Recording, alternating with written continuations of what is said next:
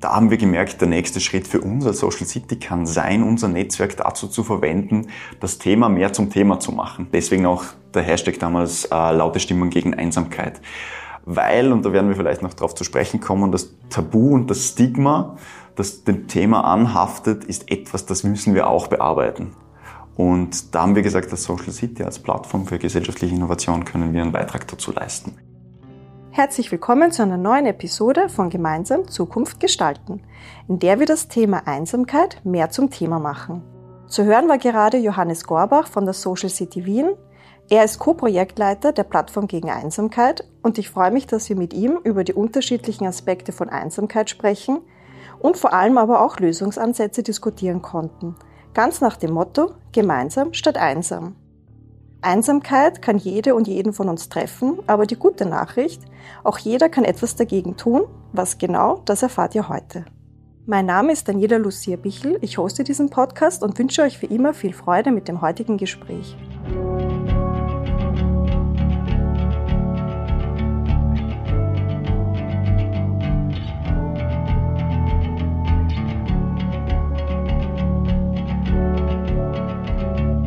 Gemeinsam Zukunft gestalten.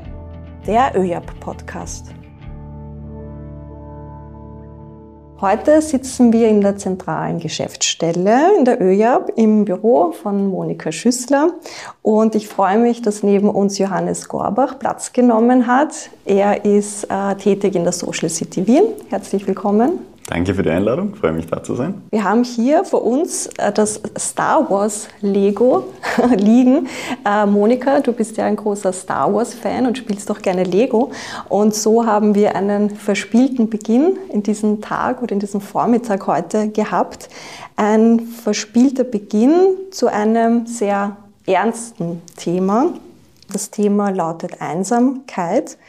Ähm, jeder und jede von uns ist da auch gefordert, ähm, da aktiv zu werden. Es fehlt uns aber oftmals das, das Wissen auch dazu oder wie wir auch aktiv werden können. Und so viel kann ich auch schon verraten, ohne allzu viel zu spoilern. Einsamkeit, das kann jeden von uns treffen, jede und jeden von uns. Und ich glaube, alle spätestens seit der Corona-Pandemie, da hat sich vielleicht der ein oder die andere auch schon mal einsam gefühlt, bewusst einsam gefühlt. Jeder fünfte Mensch in Österreich ist einsam, warnt die Diakonie Österreich. Das ist eine recht hohe Zahl. Also ich war recht erstaunt, als ich das in meiner Recherche ähm, herausgefunden habe. Umso wichtiger, dass wir heute da sitzen und, und darüber sprechen. Bevor wir ins Detail gehen, da möchte ich noch einmal den, den Johannes äh, bitten, sich kurz vorzustellen. Ähm, zuerst ähm, dich persönlich. Also du bist der Projektleiter der, ähm, der Initiative Laute Stimme gegen Einsamkeit bei der Social City Wien. Ähm, vorher, bevor wir aber auf das eingehen, möchte ich dich bitten, dich unseren HörerInnen kurz selber vorzustellen. Wer ist Johannes und was machst du, wenn du nicht gerade im Punkt der Einsamkeit engagiert bist? Ich versuche es mal ganz einfach anzugehen, wie normalerweise mein Alltag ausschaut. Dann sieht man, glaube ich, eh ganz gut, ähm, wie ich sonst auch neben der Arbeit so drauf bin. Ähm, so Sozialleben gestalten, ähm, aktiv mitwirken ist für mich eigentlich das, worum es eigentlich meistens in meinem Leben geht. Egal, ob das äh, gerade meine Beziehung und der, Fre und der Freundeskreis ist ähm, oder die Nachbarschaft, wo ich in einem Nachbarschaftsverein noch, noch mitwirke ähm, oder die Kampfsport- und Kampfkunst-Community, wo ich auch aktiv bin und sehr viel Zeit auch dort verbringe und mir auch dort eben ist vielleicht ein bisschen ein Widerspruch auf den ersten Blick, ähm, wo es mir auch dort ums soziale Miteinander äh, geht.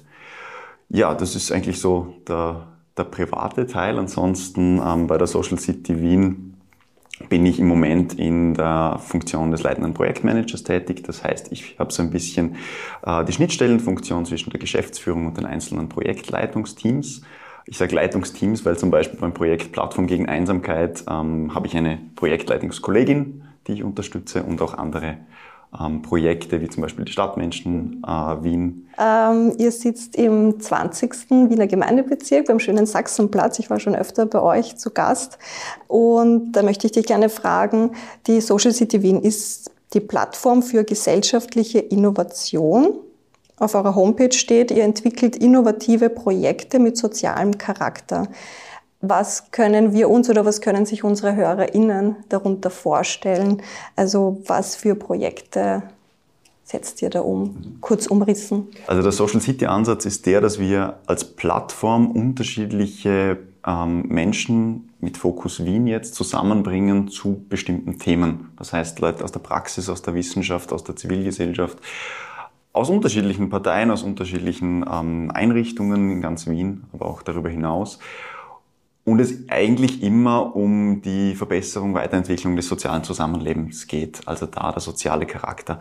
Und der kann in ganz unterschiedlichen Bereichen drinstecken, ähm, bis hin zur Privatwirtschaft, mit der wir auch zusammenarbeiten, ähm, der soziale Sektor natürlich oder eben der Bildungsbereich. Ähm, und vieles mehr. Bei der Plattform gegen Einsamkeit war es so, ähm, weil du vorher die Initiative Laute Stimmen gegen Einsamkeit angesprochen hast.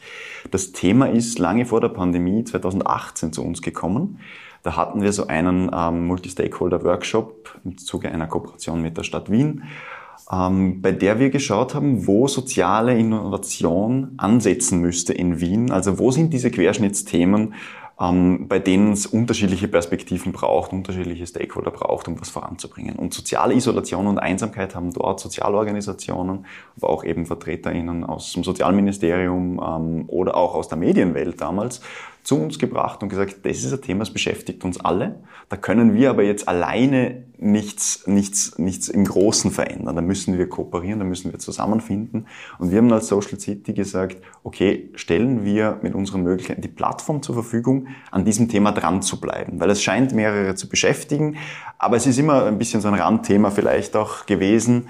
Ähm, und da sind wir dann dran geblieben ähm, und haben dann zum Beispiel im Dachverband Wiener Sozialeinrichtungen dort dann eben eine Veranstaltung dazu gemacht, wo wir eben diese unterschiedlichen Perspektiven an ein Podium gesetzt haben und mit den Besucherinnen und Besuchern dort über das Thema dann weiter diskutiert haben. Dann haben wir gemerkt, und ich habe das Thema dann als ein Aspekt 2020 äh, auf der Armutskonferenz auch vorstellen dürfen, weil es auch dort natürlich ähm, Berührungspunkte gibt.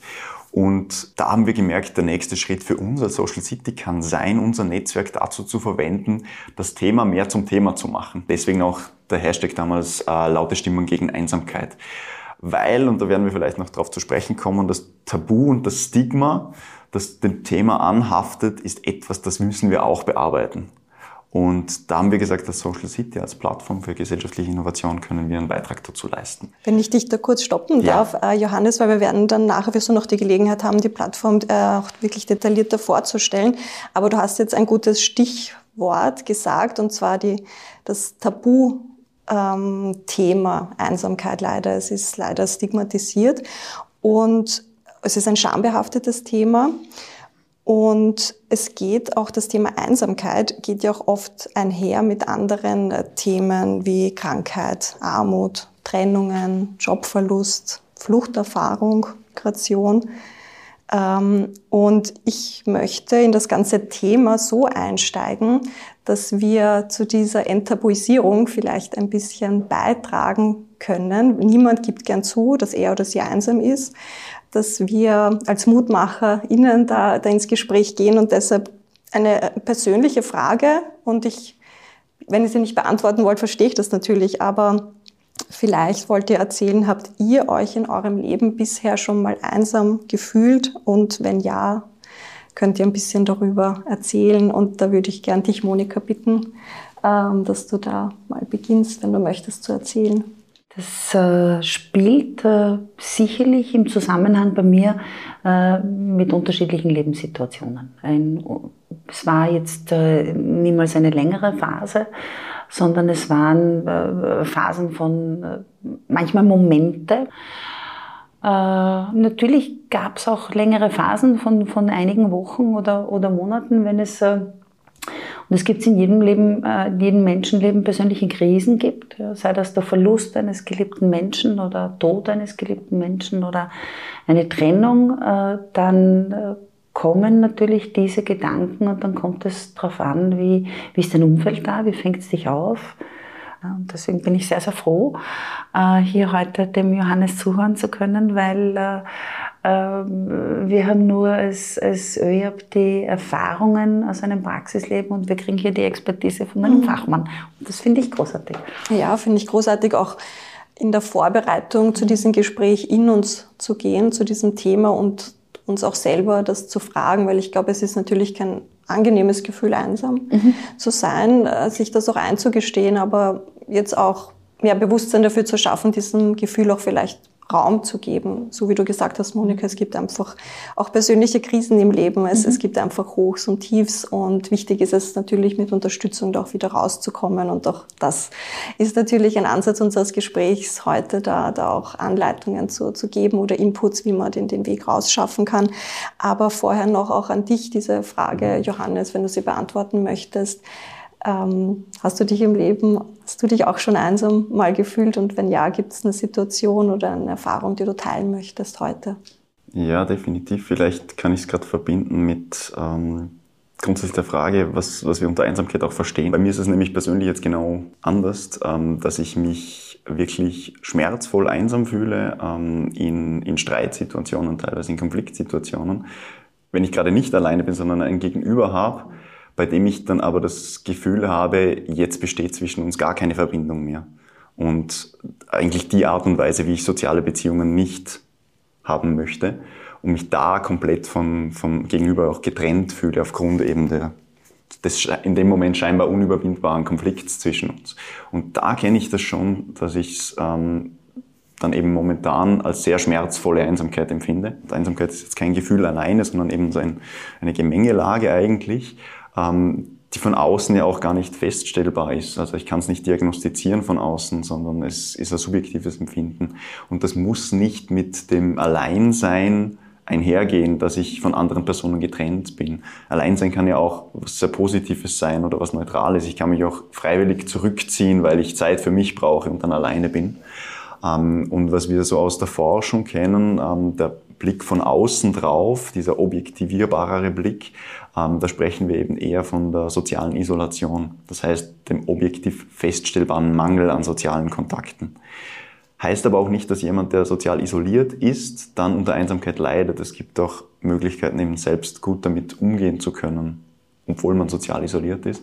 Oder auf der anderen Seite Menschen, die sozial sehr gut integriert sind, viele Kontakte haben, äh, sich trotzdem einsam fühlen, weil diese Kontakte eben nicht diese Beziehungsqualität haben, die unsere intimen, persönlichen, emotionalen oder auch sozialen Bedürfnisse nach Zugehörigkeit erfüllen? Ähm, es gibt ja auch diese, diese Begriffserklärungen, die findet man auch sehr gut auf eurer, auf eurer Website. Und da sind eben diese Begriffe, also ich werde auch die, die Website in die Show Notes natürlich reintun, weil man sich da ganz gut einlesen kann zu den Begriffen Einsamkeit, Alleinsein, soziale Isolation, um da auch ein Gefühl dafür zu haben, dass, so wie du gesagt hast, nur weil ich alleine bin, das kann ja auch selbst gewählt sein und kann sehr angenehm sein, ist nicht gleichzusetzen, wirklich mit einsam oder sozial isoliert zu sein. Also das werde ich auf jeden Fall reintun, damit man sich da auch gut einlesen kann. Ähm, jetzt möchte ich aber wirklich dir den Raum geben, auch die Plattform äh, Johannes vorzustellen. Ich, ich habe es kurz erwähnt, es ist ähm, nicht nur, also nur nicht wertend gemeint, aber nicht ausschließlich, sagen wir so, ähm, für Betroffene von Einsamkeit, dass sie da ähm, Hilfe und Unterstützung finden, sondern es ist wirklich eine Plattform, wo auch ähm, Informationen sind, wo, wo Expertenwissen geteilt wird. Und deshalb die Frage jetzt vorab noch an dich, Johannes.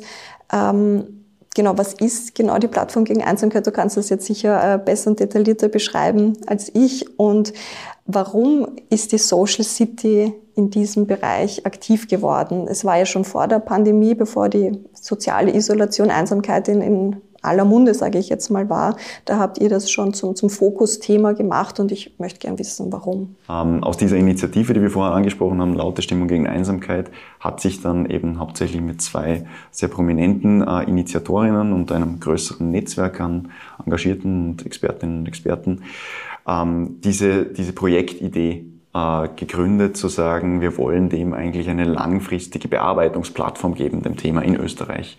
Wir haben dann auch damals den ähm, Sozialminister Anschober bei einem Podiumsgespräch dabei gehabt und wir haben dann im Jahr 2022 dann endlich mit Unterstützung auch des Sozialministeriums eben die, dieses Projekt Plattform gegen Einsamkeit ins Leben gerufen. Und das besteht im Wesentlichen aus drei Bereichen. Das erste ist dieses Netzwerk, das wir aus der Social City heraus jetzt erweitern, auch in ganz Österreich. Wir kennen inzwischen sehr viele Angebote und äh, Engagierte in ganz Österreich, die zum Thema schon was tun. Und das versuchen wir zu bündeln. Ähm, weil du vorher gesagt hast, es ist immer wichtig, eben auch Expertinnen und Experten zu einem Thema zu haben.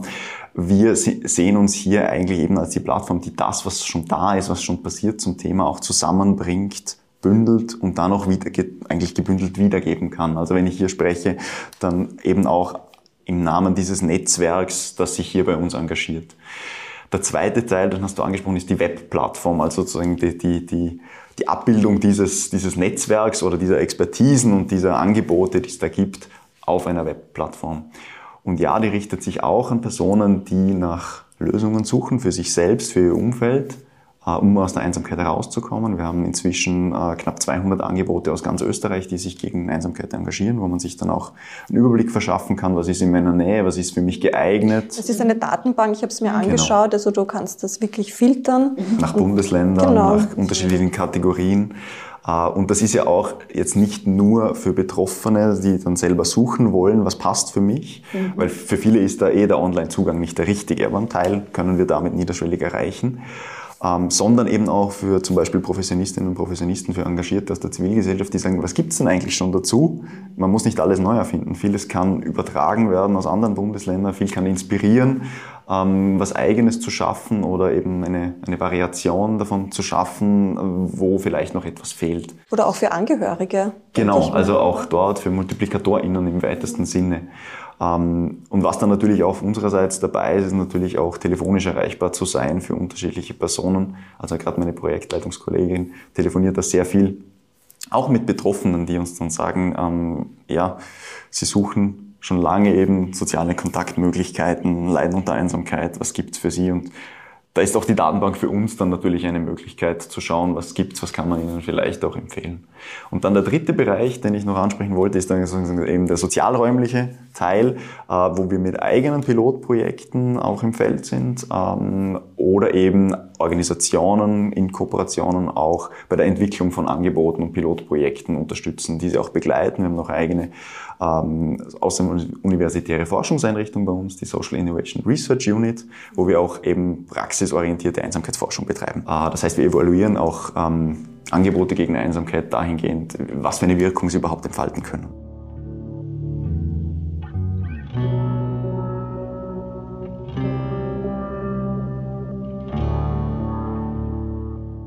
Ähm, Monika, wir als ÖJA, wir beherbergen und betreuen ja viele verschiedene Altersgruppen. So haben wir auch die Studierendenwohnheime, weil du erzählt hast, Johannes, dass du als, als Student nach Wien gekommen bist.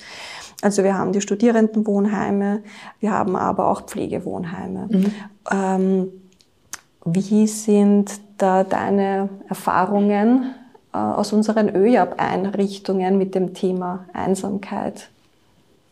Wie vielleicht doch Möchtest du es an, dem, an der Corona-Pandemie äh, oder anhand der Corona-Pandemie ein wenig erzählen, wie es den unterschiedlichen Altersgruppen da, da auch gegangen ist? Äh, fang vielleicht mit, äh, mit den Jugendlichen oder mit den jungen Menschen an. Die Erfahrungen, die wir, die wir gemacht haben, kann man dann in, auch hier noch einmal unterteilen in den Bereich Wohnen, mhm. wo Menschen bei uns gewohnt haben vor der Pandemie und, und während der Pandemie und jetzt natürlich auch danach. Und wir können auf der anderen Seite auch, auch Bereiche überblicken, wo junge Menschen bei uns in Ausbildung sind, beziehungsweise in, in Brückenmaßnahmen sind, damit sie dann äh, schlussendlich nachher eine, eine, eine abgeschlossene Ausbildung, eine Berufsausbildung äh, erreichen können. Und beide diese, diese, diese Formen oder, oder auch Multimomentbeobachtungen, die wir machen durften über diese, diese Jahre, waren betroffen machend oder manchmal auch besorgniserregend. Was ich nicht sagen kann, ist, ist die Größenordnung derselben, also wie viel Prozent unserer Bewohnerinnen oder wie viel Prozent unserer äh, äh, Kursteilnehmerinnen oder, oder äh, Brückenmaßnahmen Teilnehmerinnen, Jugendlichen haben tatsächlich unter den Folgen der Pandemie, unter den Folgen von Einsamkeit gelitten. Das ist etwas, das müsste man wahrscheinlich eine Befragung machen, aber dafür äh, hätten wir ja ausreichend Menschen, die bei uns äh, wohnen oder die äh, ausgebildet werden oder von uns betreut werden. Also Größenordnung ist schwierig zu definieren. Ähm, wir können aber eine, eine qualitative Aussage machen. Und die, diese ist, dass wir in unseren Einrichtungen alle möglichen Bausteine, die zur Einsamkeit führen können, äh, erlebt haben, beziehungsweise dann auch diesen, diesen subjektiven Gefühlszustand, weil er uns kommuniziert wurde und unseren Einrichtungsleitungen. Und drittens haben wir dann äh, extreme Verhaltensveränderungen äh, bei unseren Bewohnerinnen äh, erleben dürfen oder auch müssen. Das ist der Jugendbereich und genauso könnte ich über den Pflegebereich sprechen. Ich traue mich nicht zu sagen, was betroffen machender war. Äh, in der Pflege haben Menschen ihre Angehörigen monatelang nicht gesehen. Und wir haben dann in den Pflegeheimen äh, Tablets besorgt und wir haben äh, mit den alten Menschen über Tablets äh, mit den Angehörigen gezoomt. Als es dann immer wieder zwischen Lockdowns eine leichte Öffnung der behördlichen Restriktionen gegeben hat und wir Menschen, also Angehörige in unsere Pflegewohnhäuser, hereinlassen durften zwischen den einzelnen Lockdowns, äh, dann haben wir Begegnungszonen im Erdgeschoss äh, entworfen. Und diese Begegnungszonen haben wir mit Plexiglaswänden schützen müssen. Es gab behördliche Begehungen, die äh, auch, auch kontrolliert haben, ob wir diese, diese Vorgaben so umsetzen. Und es war mindestens ein Meter Distanz einzuhalten. Es, es gab keine Umarmungen. Dani, erklär das mal einem dementen Menschen. Ja, äh, der versteht das nicht. Äh, sie haben teilweise ihre Angehörigen nicht erkannt. Äh, sie haben sich teilweise auch in den Anfängen, als die Maskenpflicht gekommen ist, auch vor den betreuenden Personen, also vor unseren pflegenden Menschen, gefürchtet. Ja, aber weil du sagst, erklär das mal einer Person, die an Demenz erkrankt ist, aber auch es selbst den Angehörigen zu mhm. erklären. Auch das stelle ich mir wir schwierig. Haben, gebe dir recht. Äh, das ist, und, und wir haben auch mit, mit, mit Reaktionen äh, zu kämpfen gehabt oder, oder waren mit ihnen konfrontiert von Angehörigen, die das nicht verstanden haben, wo wir gesagt haben, wir unter, unterliegen behördlichen Regelungen. Wir sind nur der Umsetzer. Bitte köpft nicht den Überbringer oder die Überbringerin der schlechten Nachricht, aber es war so. Das waren menschliche Dramen, die sich hier teilweise abgespielt haben. Dann wurden, wurden ältere Menschen an die Fenster geholt und die Angehörigen sind auf der Straße gestanden. So war das in unserem Pflegewohnhaus zum Beispiel im Burgenland oder in Salzburg. Was dann entstanden ist, ist, dass äh, diese Menschen sich, und vor allem unsere, unsere Bewohnerinnen, sich zurückgezogen haben. Ja, also hier hat sich äh, die Einsamkeit äh, in Rückzug in sich selbst oft geäußert. Und da äh, kann man dann gerne, glaube ich, auch unsere, unsere Pflegekräfte persönlich fragen. Das ist sicher auch einmal ein spannendes Thema für einen Podcast, weil die können das noch sehr viel detaillierter sagen äh, als ich, weil die haben sie ja erlebt in ihrer täglichen Arbeit. Und Aber kennen ja auch die, die zu pflegenden Personen Natürlich. und kennen ja auch oder sehen die Änderungen in ihrem Gemütszustand. Natürlich, weil sie pflegen sie jeden Tag, da entstehen menschliche Beziehungen, da entstehen Bindungen.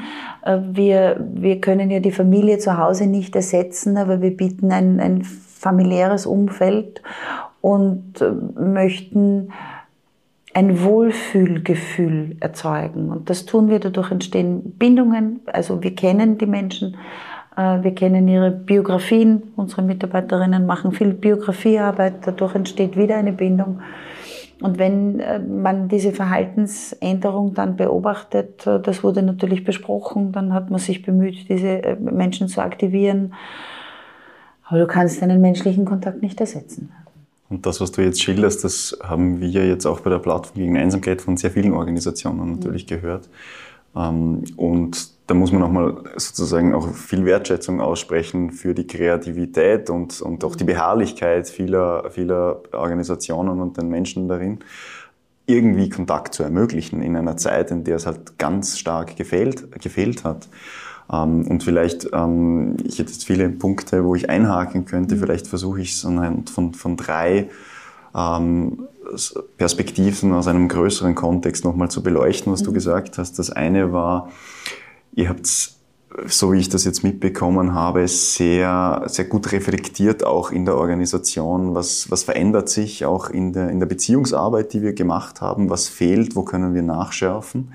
Und du hast gesagt, aber eine Betroffenheit einzuschätzen, jetzt im quantitativen Sinne, fällt sehr schwer. Da muss ich sagen, aus der, aus der Forschung ist das insgesamt eine schwierige Thematik, weil wir von einem subjektiven Zustand sprechen, den wir natürlich nur durch Befragungen von außen erschließen können und da halt auch wieder mit dem Tabu und Stigma ähm, konfrontiert sind, weil niemand gerne zugibt, einsam zu sein. Da gibt es dann natürlich auch Befragungsmöglichkeiten über eben eher Indikatoren der sozialen Isolation. Also mhm. eine Möglichkeit, sagen, wenn du ähm, in einer Notsituation um 4 Uhr morgens Hilfe brauchst, hast du Kontakte, die du anrufen könntest. Mhm. Das ist so eine ganz plakative Möglichkeit, das auch zu Das ist aber eine sehr einfühlsame Herangehensweise, weil durch diese Art der Frage natürlich nicht so sehr an den persönlichen Befindlichkeiten und Gefühlen und an den Stigmata gerührt wird. Sehr feinfühlig, das gefällt mir gut. Ja. Das andere ist natürlich, was die Pandemie jetzt an positivem Effekt hat, wenn ich das so sagen darf. A, das Thema Einsamkeit und Isolation ist bis zum gewissen Grad mehr in den gesellschaftlichen Diskurs gekommen. Es wird jetzt. Beobachtest du eine Veränderung, lieber Johannes, im Sinne von, wie war es vor der Pandemie, wie war es während Pandemie, wie war es nach der Pandemie? Mm, ja, definitiv. Also es gibt auch äh, interessante Studienarbeiten dazu, wie sich dieser Diskurs um Einsamkeit auch verändert hat. Gerade auch der Diskurs auf, auf, auf Social Media. Und da merkt man schon, die Daniela hat es am Anfang kurz angesprochen, durch diese Erfahrung der erzwungenen Isolation, jetzt durch die Lockdowns teilweise, ähm, redet man ganz anders drüber jetzt in der Gesellschaft, was es heißt, allein zu sein oder auch darunter zu leiden, weil es einfach bis zu einem gewissen Grad viel mehr Menschen diese Erfahrung auf einmal gemacht hatten und diese Erfahrung auch teilen und reflektieren durften und konnten. War das nicht auch dann, das ist jetzt wenn ich dir zuhöre, das ist ein Wort, das, das kriege ich gerade nicht raus aus dem Kopf, war das dann nicht auch so eine kollektive Fremdbestimmtheit, die, die noch einmal etwas macht mit uns? Ja, ähm, wobei ich da auch auf, den, auf, den, auf die zweite Dimension hinweisen möchte. Das hat bei manchen auch eine gewisse Entlastung gebracht. Zu mhm. sagen, jetzt bin ich nicht der Einzige, der nicht raus kann oder aus unterschiedlichen Gründen, sei es eben durch eigene, ähm, durch die eigene psychische Konstitution oder auch durch die eigene Mobilitätseinschränkung, ich bin jetzt nicht der Einzige, der nicht raus kann, sondern andere. Und jetzt ist es auch normaler, unter Anführungszeichen, dass ich über diese Situation sprechen kann und wie es mir damit geht. Natürlich haben wir weiterhin, das ist ganz klar, einen weiten Weg vor uns, dass das Thema einfach auch jetzt nach den Lockdowns sozusagen auch präsent bleibt und dass auch die sensible Kommunikation da, ähm, über das Thema Einsamkeit und Isolation ähm, noch verbessert wird, sagen wir jetzt mal so. Wir sind da sehr bemüht, auch im medialen Diskurs präsent zu sein mit der Plattform gegen Einsamkeit, mhm. um eben gerade an dieser, auch an dieser, ähm, an diesem Abschieben von Verantwortung auf die Betroffenen selbst zu arbeiten, weil wir haben noch eine gesellschaftliche Verantwortung dafür, ähm, dass eben Isolation nicht entsteht. Also dass man nicht da ungewollt allein gern, sein muss. Das ist jetzt ein guter Punkt, da würde ich gerne einhaken. Johannes, lieber Dani, wenn du mir das erlaubst. Ja, ich erlaube es dir. Weil äh, das, was du jetzt sagst, äh, mit der gesellschaftlichen Verantwortung, äh, die wir tragen äh, bei dem Thema Isolation und dadurch vielleicht auch entstehende in weiterer Folge Einsamkeit, als vielleicht auch persönliche, auch das hat mir gefallen, Gemengelage oder Gefühls- oder sehr individuelle Gefühlssituation. Hier sehe ich äh, auch gerade in der ÖJAP seitens Arbeitgebers äh, beziehungsweise auf der unternehmerischen Seite eine Verantwortung. Wir haben, und da möchte ich vielleicht eine Beobachtung auch beisteuern, äh, wie wir das im Unternehmen bemerkt haben, dass Menschen zumindest einmal in die Isolation gegangen sind oder dort verblieben sind, obwohl dann Lockdowns aufgehört haben. Und dann daraus war wahrscheinlich, ich kann es jetzt nur postulieren, weil wir haben nicht darüber gesprochen mit den mitarbeitenden Menschen, Einsamkeit entstanden ist. Ähm, dadurch, dass wir äh, während der Pandemie äh, es völlig freigestellt haben, ob die Menschen im Homeoffice arbeiten oder zu uns ins Office kommen. Also nach den, nach den Lockdowns muss man dazu sagen. Vorher war es ja von oben also top-down verordnet, äh, auch an die Unternehmen. Und äh, sobald diese Lockdowns zu Ende waren, haben wir es, und zwar bis heute, unseren, unseren mitarbeitenden Menschen freigestellt, äh, wie viele Tage in der Woche sie, sie hier vor Ort sind oder wie viele Tage sie hybrid arbeiten oder im Homeoffice arbeiten. Daraus ist aber die Herausforderung entstanden, dass bei manchen Menschen, vielleicht fehlt mir hier der Fachbegriff, eine gewisse Drift entstanden ist und die Isolation weiter prolongiert wurde. Daraus ist eine Gewohnheit entstanden, äh, ein, ein gewisser Unwille zu oder äh, ein, ein, eine Hemmschwelle vielleicht sogar äh, zu Meetings zu kommen. Und daraus in weiterer Folge ist mehr entstanden. Ob es jetzt schon Einsamkeit ist oder nicht, kann ich nicht sagen. Aber was wir merken, dass es vereinzelt Führungskräfte oder Teamleitungen gibt, die dann äh, zu uns hereinkommen oder auch zu mir kommen und sagen, äh, Monika, ich habe ein Thema in meinem Team, wie können wir das sanft, aber doch angehen, weil ähm, diese Menschen fehlen und noch haben wir sie nicht verloren, aber die Gefahr ist da. Und dann resultiert natürlich daraus, dass solche Menschen professionell begleitet gehören. Ah, vielleicht das wäre der zweite Einhackpunkt für mich, ähm, um so die, die Phasen der Einsamkeit ein bisschen mhm. näher zu beleuchten. Ich wollte zum ersten Einhackpunkt, den ich vorher äh, kurz angesprochen habe, noch kurz dazu sagen, äh, der positive Aspekt der Pandemie war einerseits die Diskursveränderung, andererseits auch, dass es mehr Erhebungen zu dem Thema Einsamkeit überhaupt gab. In Österreich hatten wir immer das Problem, verlässliche Zahlen zu finden. Europaweit wurde es ähm, auch quantitativ immer wieder erhoben. Da hatten wir 2016 ungefähr einen Einsamkeitswert von 16 äh, Prozent der befragten Bevölkerung, die sich an ähm, mehr als einzelnen Tagen auch einsam fühlen oder mehr als die Hälfte ihrer Zeit eigentlich auch einsam fühlen. Und der ist so über den Pandemieverlauf hat sich fast verdoppelt auf 25 Prozent im EU-Schnitt. In Österreich gab es äh, erstmalig sozusagen diese, diese Erhebung, die auch wirklich auf Einsamkeit und Isolation geschaut hat mit dem Austrian Corona Panel, äh, Panel Project von der Universität Wien. Und dort ist wirklich der dramatische Befund eigentlich auch rausgekommen, dass zur Spitzenzeit, ähm, ich glaube vom zweiten Lockdown war das, wenn ich mich richtig erinnere, 43 Prozent der Befragten angegeben haben, dass sie sich mehr als an manchen Tagen einsam fühlen. Und das Interessante, weil du eure beiden ähm, sozusagen Gruppen angesprochen hast, an jüngeren und älteren Personen, war dort, dass ähm, anders als man bisher immer angenommen hat in der Wissenschaft, natürlich ähm, ist Altern, fortschreitendes Alter verbunden mit einigen äh, Risiken, die auch zu Isolation und Einsamkeit führen können. Ähm, Jobausstieg, also Pensionierung, ähm, Mobilitätseinschränkungen, Gesundheitseinschränkungen und so weiter.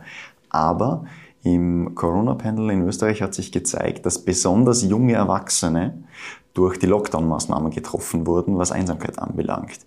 Und da ist jetzt sozusagen auch die Diskussion, gerade so mit steigendem Alter und Lebenserfahrung, auch eine gewisse Resilienz aufzubauen gegen solche Krisensituationen und die eben dann nicht in Richtung Einsamkeit führen, zwangsläufig. Also da ist auch unser Ansatz, wirklich genau hinzuschauen auf unterschiedliche Alters- oder überhaupt betroffenen Gruppen. Und auch dort, mir gefallen gut diese intergenerationalen Ansätze, die sicher auch bei euch Platz finden oder Platz finden können, zu sagen, was können dort auch unterschiedliche Generationen voneinander lernen, gerade im Sinne von Krisenbewältigung, Lebenserfahrungen, die mit dem Alter eher zunehmen. Und dann auch ähm, sozusagen auf Betroffenheit gerade bei jungen Menschen hinzuschauen, weil bei jungen, einsamen Personen haben wir ein doppeltes Problem. Ich verwende das Wort nicht gern, aber man spricht dort teilweise von einer Chronifizierung. Ich mag diese medizinische Terminologie nicht so gern. Ich spreche nachher kurz auch an, warum bei den Phasen. Aber wenn wir jetzt bei jüngeren Menschen schon ein Einsamkeitserleben haben, das sich verstetigt, dann haben wir insofern ein Problem, dass die im Alter dann halt die anderen Risikofaktoren noch zusätzlich dazu bekommen. Und, und das ist im Jugendalter halt gerade so, ein, so eine Herausforderung, das ist auch ein Alter, in dem wir sehr viel an sozialen Fähigkeiten und sozialen Netzwerk erlernen und aufbauen. Und wenn das fehlt und sozusagen durch Einsamkeitserfahrungen noch verstärkt wird, dann nimmt man das sozusagen mit ins weitere Leben. Und da haben wir noch eine viel größere Herausforderung, jetzt da auch wirklich auf Post-Pandemie-Zeiten auf die jüngere Zielgruppe auch hinzuschauen, wie wir da auch ähm, Maßnahmen setzen Da habe ich jetzt gleich noch zwei Fragen. Das ist die Frage, ob unsere Zeit das zulässt. Ähm, Sind es kurze Fragen? Wahrscheinlich nicht. Doch, doch, ja, ich weiß nicht, wie die Antworten ausfallen. Du hast, äh, du hast gesagt, Resilienz stärken gegenseitig in, äh, oder voneinander lernen, unterschiedliche Altersgruppen. Gibt es da schon konkrete Ideen oder Projekte oder, oder ist das erst in Ausarbeitung? Wie sieht das aus? Aber Monika, wenn ich die Frage vielleicht beantworten Ja. kurz darf oder einen Input geben, weil ich habe mich gefragt, was macht die ÖJAB gegen Einsamkeit? Wir haben ja jetzt nicht die, die Überschrift Einsamkeit. Ich würde sagen, durch unsere ähm, Beherbergungen auch ähm, ist das ja auch ein, ein präventives Vorgehen äh, gegen, gegen Einsamkeit. Also in den Studierendenwohnheimen ist ja auch die Idee, dass es ein denken wir jetzt mal kurz die Pandemiesituation weg, dass es einen Austausch gibt, dass Menschen, die neu nach Wien kommen, ähm, auch Anschluss haben. Ähm, dann haben wir natürlich auch die, äh, die Seniorinnenwohnheime. Und wir haben ja jetzt den Lebenscampus Wolfganggasse, Monika. Ähm, wir haben da schon in einem Podcast ausführlich darüber gesprochen. Ähm, auf LinkedIn hast du wieder gepostet und das möchte ich da kurz ähm, auch nicht unerwähnt lassen, ähm, als du über den Lebenscampus äh, geschrieben hast. Äh, unsere Vision für soziales Miteinander, das Dorf in der Stadt für integratives und inklusives und nachhaltiges Miteinander, moderiert und wertebeständig. Und du, Johannes, hast davor erwähnt, die unterschiedlichen Generationen. Und wir haben da ja beim Lebenscampus Wolfganggasse unsere, unser Seniorinnenwohnheim. Wir haben auch die, das Studierendenwohnheim. Wir haben unsere Ausbildungszentren. Und als ich kürzlich das Studierendenwohnheim dort äh, besichtigt und besucht habe, ist mir aufgefallen, als ich dort war, wenn du dort im Stiegenhaus bist, siehst du wirklich auf zum Seniorinnenwohnheim rüber. Also die unterschiedlichen Generationen sehen sich. Es gibt ja auch einen Kindergarten dort und es sind einfach so unterschiedliche ähm, Altersgruppen da und auch dieses ganzheitliche, alle, äh, wie, wie du es auch schon beschrieben hast, Monika, die unterschiedlichen Lebensphasen ähm, sind dort am Lebenscampus gut, ähm, gut repräsentiert, sage ich jetzt mal. Und mir ist sehr ähm, hängen geblieben bei deinem Posting das Dorf in der Stadt. Ähm, ist das eine Chance auch jetzt auch äh, in der Stadt, ähm, das, äh, einen Campus auch als Dorf zu sehen, auch als präventives Vorgehen gegen Einsamkeit? Äh, Das Dorf in der Stadt bietet äh, wahrscheinlich etwas, äh, was in einer Großstadt, und Wien ist eine Großstadt, äh, schwierig zu finden ist, wenn man äh, hierher zieht oder wenn man die Stadt nicht kennt, äh, wenn man keine sozialen Anknüpf oder wenig soziale Anknüpfungspunkte hat, nämlich ein, eine, eine kleine Struktur, eine, eine Mikrostruktur, einen Mikrokosmos, äh, wo es sehr viel leichter fallen kann oder darf, äh, aufeinander zuzugehen und äh, miteinander durch, durch ein moderiertes äh, äh, miteinander Zeit verbringen, durch moderierte Aktivitäten aufeinander zuzugehen, voneinander zu lernen und sich zu öffnen. Und wenn hier geschulte Menschen, Menschen, die aus der Sozialarbeit kommen, Menschen, die eine, vielleicht auch eine, eine extrovertierte Persönlichkeit haben und, und hier als Facilitators ähm, agieren können und auch wollen, äh, dann schafft man, äh, und ich spreche von etwas Atmosphärischem, dann schafft man etwas Atmosphärisches, äh, was zumeist in, in Kleinstrukturen, in Dörfern, äh, in ländlichen Strukturen einfach ganz anders vorhanden ist als bei uns in der Stadt. Deswegen ist dieses Bild des Dorfes in der Stadt für mich einfach äh, wie ein Safe Space. Ja? So stelle ich mir das vor. Ja, äh, ich glaube, dass das sehr wohl resilienzfördernd sein kann, wenn man so ein Community Management, so ein Community Building äh, in die Höhe zieht. Aber wir haben den Experten da, der kann uns dann auch noch erklären, warum. Ja. Johannes? Ja, ich glaube, da passt der zweite Einhackpunkt ganz gut dazu. Ähm, sozusagen, wo ansetzen auch. Wenn wir Einsamkeit so als Phänomen betrachten, dann haben wir eigentlich drei Phasen, in der sie ablaufen kann. Wir kennen eigentlich fast alle diese vorübergehende Einsamkeit. Ich habe das am Anfang auch bei mir kurz persönlich beschrieben. Das sind so Momente, meistens auch durch irgendwas ausgelöst, muss aber nicht sein. Das kennen wir alle und das geht wieder vorbei. Und auch wie, wie immer wieder von unserer zweiten Initiatorin, von der Professorin Guterres Lobos von der Med-Uni ähm, hingewiesen wird, äh, das hat ja auch eine biologische Funktion in uns. Ich vergleiche das immer gern mit dem Hungergefühl. Ähm, verzeiht mir den vielleicht auch hinkenden Vergleich, aber ich kann, wenn ich keine Nahrung zu mir nehme, dann kann das unterschiedliche Gründe haben. Ich kann fasten und das als etwas Positives erleben. Ich kann aber auch hungern, weil ich keine Nahrung zur Verfügung habe. Dann ist es ein Leiden. Das heißt, von außen beurteilt, schwierig. Ähm, was macht es mit mir innerlich? Das ist eigentlich sozusagen der springende Punkt. Gleich wie Alleinsein und Einsamsein. Jetzt ist aber das, das Hungergefühl per se ist ja nichts Schlechtes, sondern es zeigt mir an, ich brauche etwas für mein Wohlbefinden, für meinen Körper. Und wenn ich das dann auch selbstbestimmt und selbst gewollt in Anspruch nehmen kann, weil es mir zur Verfügung steht, dann ist das auch wieder gut.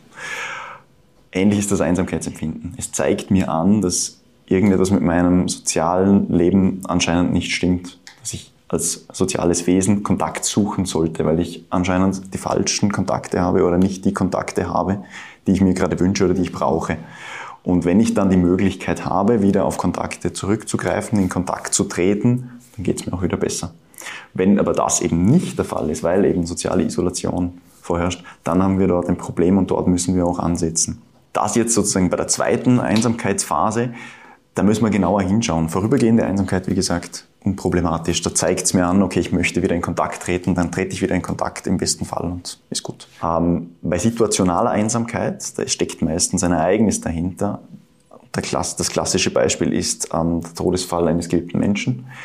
Und da ist es auch total normal und äh, hat nichts Stigmatisierendes an sich, wenn man sich dort länger und teilweise eben auch im Moment grundlos dann einsam fühlt und einfach auch eine Verarbeitungszeit braucht oder eine, eine Umstrukturierung des sozialen Umfelds braucht, damit ich mich wieder sozusagen gut einpendeln kann und auch wieder aus diesen Phasen der Einsamkeit wieder herauskomme.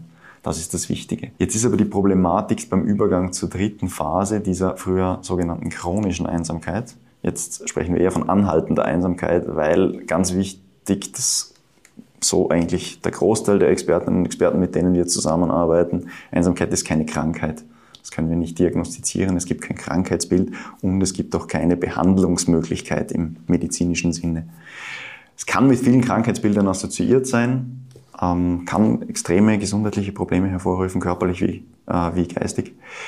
Aber per se sprechen wir nicht von einer Krankheit. Deswegen sozusagen die letzte Einsamkeitsphase, die richtig problematische Phase, ist diese andauernde Einsamkeit, in der ich mich als betroffene Person durchgängig einsam fühle und die Phasen oder überhaupt nicht vorhanden oder ganz kurz sind, in denen ich nicht unter diesem Gefühl leide. Und da haben wir so eine gewisse Abwärtsspirale, deswegen auch zur Frage, wo ansetzen. Wenn ich jetzt aus vorübergehender Einsamkeit oder aus situationaler Einsamkeit wieder in Kontakt treten möchte, mir das aber nicht gelingt aus unterschiedlichen Gründen und ich eine Negativerfahrung mache, dann ist jetzt das ein, was du gesagt hast, diese Rückzugsspirale, dass ich dann merke, okay, ich komme vielleicht nicht gut an, also diese Vorwürfe kennen wir dann auch aus eigener Erfahrung oder von Betroffenen, mit denen wir sprechen. Ich kann nicht in Kontakt, irgendwas stimmt ja mit mir dann nicht. Ich kann nicht in Kontakt treten, ich komme nicht gut an, ähm, dann lasse ich es vielleicht lieber, weil diese Frustrationserfahrung möchte ich mir eigentlich ersparen. Also wenn ich immer wieder diese Frustrationserfahrung mache, ich schaffe es nicht, in Kontakt zu treten. Unabhängig davon jetzt, wo da jetzt die Schuld liegt, weil das soll man ja genau nicht aufs Individuum abladen, sondern das können ja eben auch unzugängliche, nicht barrierefreie im weitesten Sinne gesellschaftliche Strukturen sein, die mir einen Anschluss finden, verunmöglichen. Wenn ich da negative Erfahrungen mache, wiederholt, dann beginnt dieser Rückzug und in diesem Rückzug verliere ich auch bis zu einem gewissen Grad meine Fähigkeiten, wieder in Kontakt zu treten. Und dadurch dann die Freude, die du dann erleben kannst, wenn es ein Erfolgserlebnis gibt, weil ein sozialer Kontakt oder dieses in Begegnung kommen oder in Beziehung treten äh, als Erfolg oder als positives Erlebnis äh, abgespeichert oder erlebt wird. Dann entsteht Freude. Und wenn diese Freude nicht da ist, ist es natürlich äh, für die betroffene Person oder für die betreffende Person äh, ein, ein, ein weiterer Anlass, Anlass, vielleicht wieder einen Schritt äh, zurück oder in den Rückzug zu gehen. Heißt das aber, äh, Johannes, heißt das, dass wir uns zum Beispiel als, als ÖAB in solchen intergenerativen, in inklusiven Lebensräumen, so wie wir sie schaffen, gut beraten wären, wenn wir äh, uns beraten lassen, wenn wir auch unsere, unsere Menschen, die in diesen Projekten arbeiten, zum Beispiel mit äh, Menschen bei Social City ausbilden lassen, wenn es hier einen Know-how-Transfer gibt, Vorträge etc. Also dieser, dieser, dieses ganze Gespräch, das wir heute geführt haben, äh, bringt mich immer mehr dazu, dass äh, hier ein, ein Bewusstsein geschärft werden darf, dass wir dieses Thema mitdenken, das Thema der Einsamkeit in unserer täglichen Arbeit, in unserer Sozialarbeit. Und wir hier wahrscheinlich lernen dürfen, auch, auch äh, auf der Plattform gegen Einsamkeit nachzuschauen. Wir hier lernen dürfen, dass wir vielleicht äh, zum Telefonhörer greifen und uns bei euch melden. Mhm. Ja, das ist ein bisschen auch so ein Selbstverständnis natürlich, diese ganze Expertise, die zu uns auch gebracht wird, natürlich mhm. von, von unterschiedlicher Seite, dann auch wiederzugeben und zu multiplizieren, im besten Fall für Organisationen, die sagen, ah ja, bei uns spielt Einsamkeit oft auch im Hintergrund eine Rolle wie gehen wir damit um? Wie können wir auch schon in der Angebotsentwicklung und Konzeption eigentlich das mitbedenken?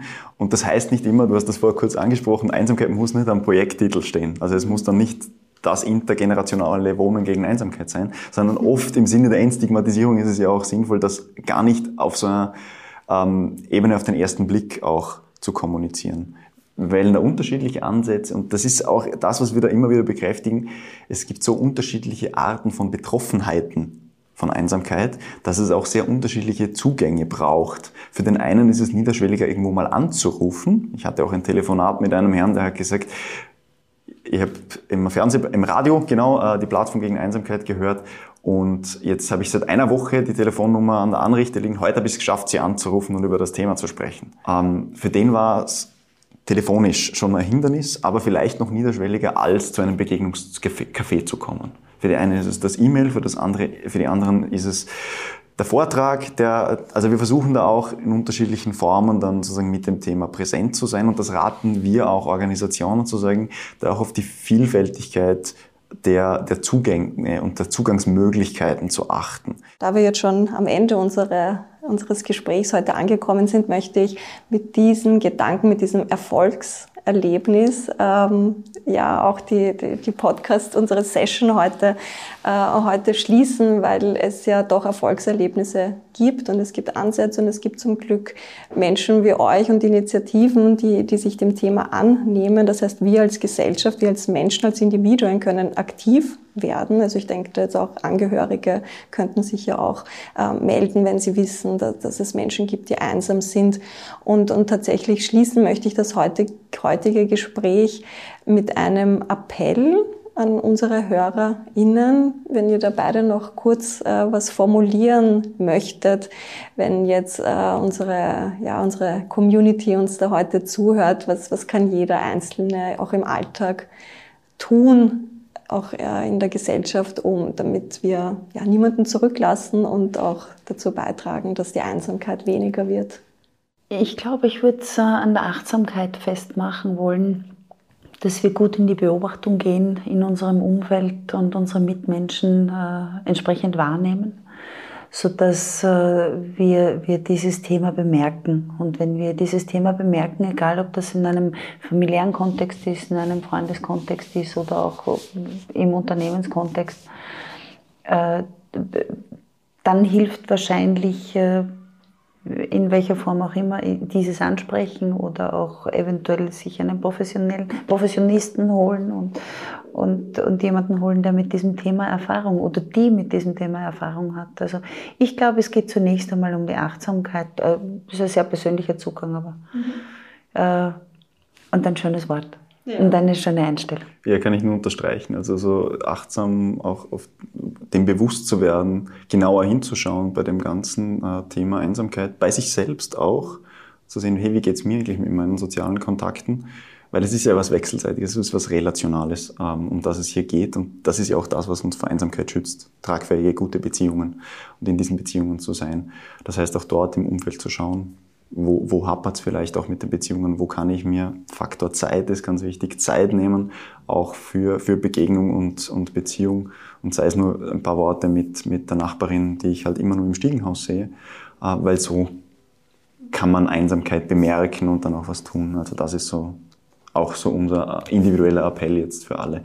Ähm, darüber hinaus gibt es vielfältige Möglichkeiten, sich natürlich auch dann im freiwilligen Engagement oder eben auch im, im, im beruflichen Kontext äh, mehr mit dem Thema zu befassen und was dagegen zu tun. Und das ist ja auch das Schöne, wenn man selber was da, zu dem Thema tut und in Beziehung tritt, schützt man sich ja auch selbst damit bis zu einem gewissen Grad von Einsamkeit, weil man in Beziehung ist. Das heißt, so wie du den Podcast angefangen hast, ähm, es hat mir sehr gut gefallen mit grundsätzlich können wir alle im Laufe unseres Lebens, jeder und jede kann betroffen sein. Aber um vielleicht auch damit zu schließen, jeder und jede kann auch etwas dagegen tun. Ja, dann sage ich mit diesen Gedanken herzlichen Dank an euch beide für eure Offenheit und auch vom gegenseitigen Lernen zu diesem sehr wichtigen Thema. Danke. Dankeschön.